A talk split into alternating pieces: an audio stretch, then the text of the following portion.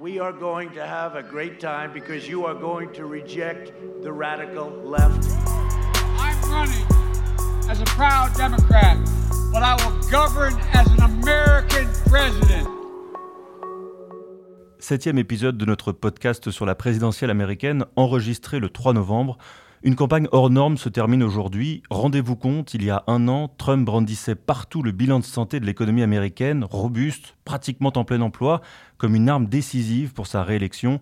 La pandémie a fait voler en éclats son bilan, a terni l'image du président, au point de consacrer favori Joe Biden, 78 ans dans quelques jours, qui remontait sur le ring avec un message d'apaisement envers une Amérique chauffée à blanc. Bonjour Philippe Gély. Bonjour Renaud. Vous êtes directeur adjoint de la rédaction du Figaro, ancien correspondant à Washington. Je vous propose aujourd'hui une chose, Philippe, c'est qu'on ne parle pas de sondage, qu'on ne parle pas de pronostics. Les chiffres parleront d'eux-mêmes dans quelques heures. Mais le marathon qui s'achève a livré au moins cinq leçons, cinq leçons qui resteront, peu importe le vainqueur des urnes. Et la première, c'est l'absence de programme dans la campagne. Oui, les, républicains n'ont carrément pas du tout élaboré de programme. C'est assez stupéfiant. Euh, euh, lors de la convention républicaine du mois d'août, une phrase simplement a stipulé que le programme de, 2016 était reconduit, ce qui est quand même assez étonnant.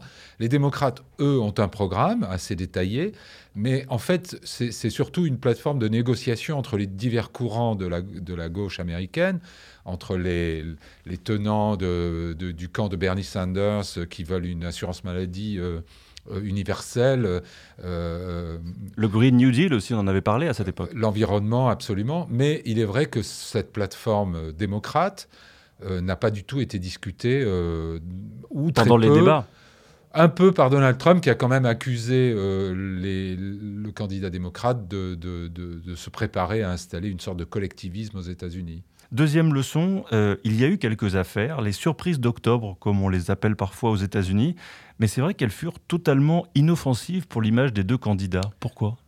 Alors, il y a eu euh, la dose habituelle de, scandale, entre guillemets, ou de révélation à propos de Donald Trump. Cette, année, ce furent surtout ses déclarations d'impôts qui ont montré qu'il avait payé 750 dollars d'impôts euh, pendant cinq ans donc euh, évidemment beaucoup moins que la, moyenne des Américains ordinaires.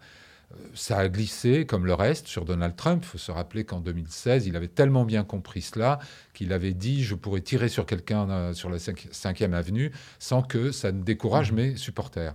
Ce qui est nouveau, c'est qu'il y a eu aussi quelques, quelques affaires du côté démocrate, notamment de supposés emails pris dans un ordinateur que le fils de Joe Biden aurait laissé chez un réparateur euh, euh, dans, sa ville mhm. de, du Delaware, Wilmington, la capitale du Delaware. Bon, euh, ça aurait été découvert par des, des, alliés de... Oui, et qui tenterait de prouver qu'il a essayé de, de monnayer l'accès à son père, qui était vice-président à l'époque.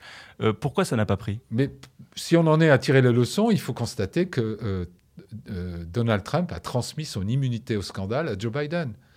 Puisque rien ne, pèse sur euh, euh, Donald Trump pour ses, pour ses partisans, rien ne, les décourage, eh bien c'est devenu la même chose pour les partisans. Donc tout désormais glisse sur la peau des politiques américains comme de la pluie sur une toile cirée.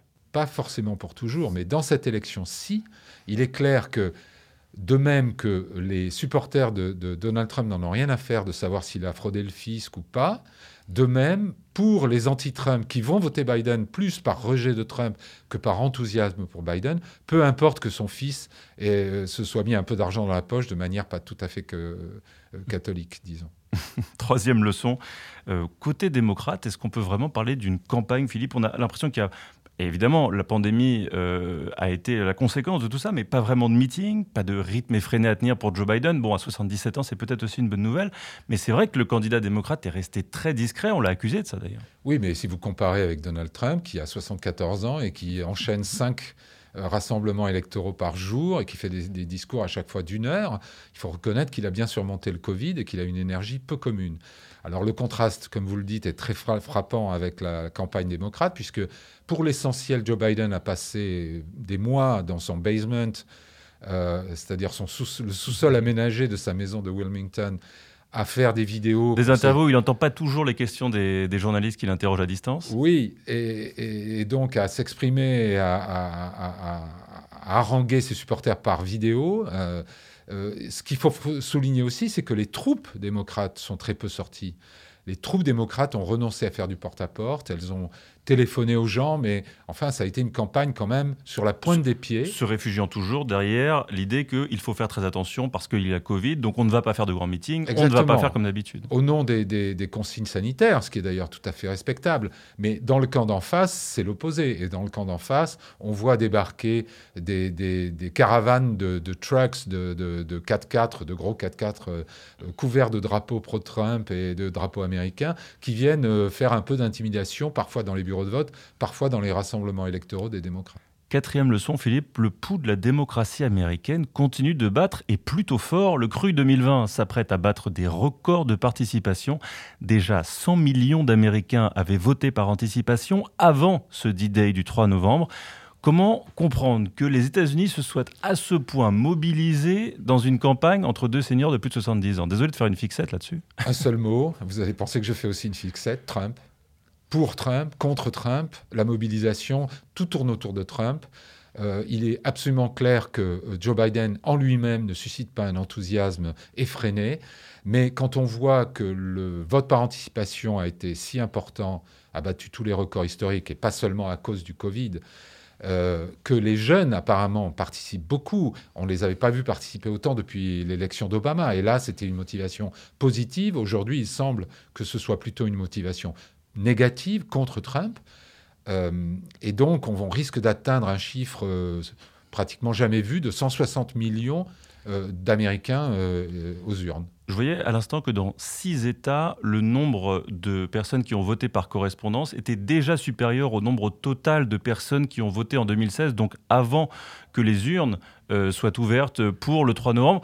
Est-ce que finalement, on ne se rend pas compte aussi que le vote par correspondance, bah, c'est un formidable outil pour inciter les gens à voter parce qu'ils n'auront pas forcément à faire des heures euh, d'attente pour aller déposer un bulletin? Absolument. Il y a des États comme l'Oregon ou l'État de Washington qui, ont, institutionnalisé le vote par correspondance, qui a pris le pas sur le vote physique, qui, est vraiment euh, euh, dominant, majoritaire, voire exclusif. il y a le Covid qui explique bien sûr la, préférence des gens pour éviter les files d'attente, les bureaux bondés, etc. Mais il y a aussi la peur euh, de manœuvres euh, qui sont, il faut bien le dire, souvent du côté des républicains, de ce qu'on appelle le voter suppression, qui cherche à entraver le vote des minorités. Et du coup, les gens euh, ont préféré aller voter par anticipation, parfois physiquement, puisque ça fait des jours et des semaines qu'on voit des files d'attente dans les bureaux de vote, très longues. Euh, mais ils préfèrent euh, aller voter par anticipation pour être sûr que leur vote soit pris en compte. Cinquième et dernière leçon, la méfiance qui a gagné les deux camps, qui en est arrivé à son paroxysme, on en parlait hier. Les deux Amériques qui ne se parlent plus et sont persuadés que le camp adverse, s'il perd, refusera les résultats et portera sa colère dans les rues. Oui, alors on est à quelques heures du dénouement et du moment de vérité, si vous voulez, sur ce point. Moi, j'ai tendance à, jusqu'à preuve du contraire, à faire un acte de foi dans la démocratie américaine, à penser que si le vote est sans équivoque et sans ambiguïté en faveur de l'un ou de l'autre, que le camp des perdants euh, acceptera sa défaite et jouera le jeu de la démocratie. Bien sûr, il y, a des, il y aura des incidents, il y aura des contestations.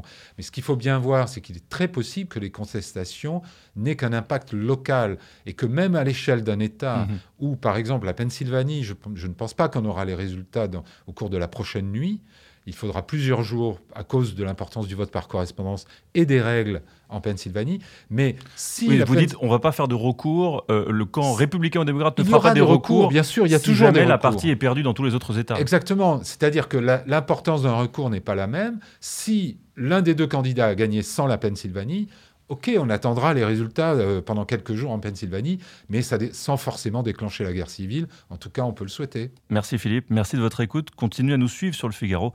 Demain sera un autre jour et un autre podcast.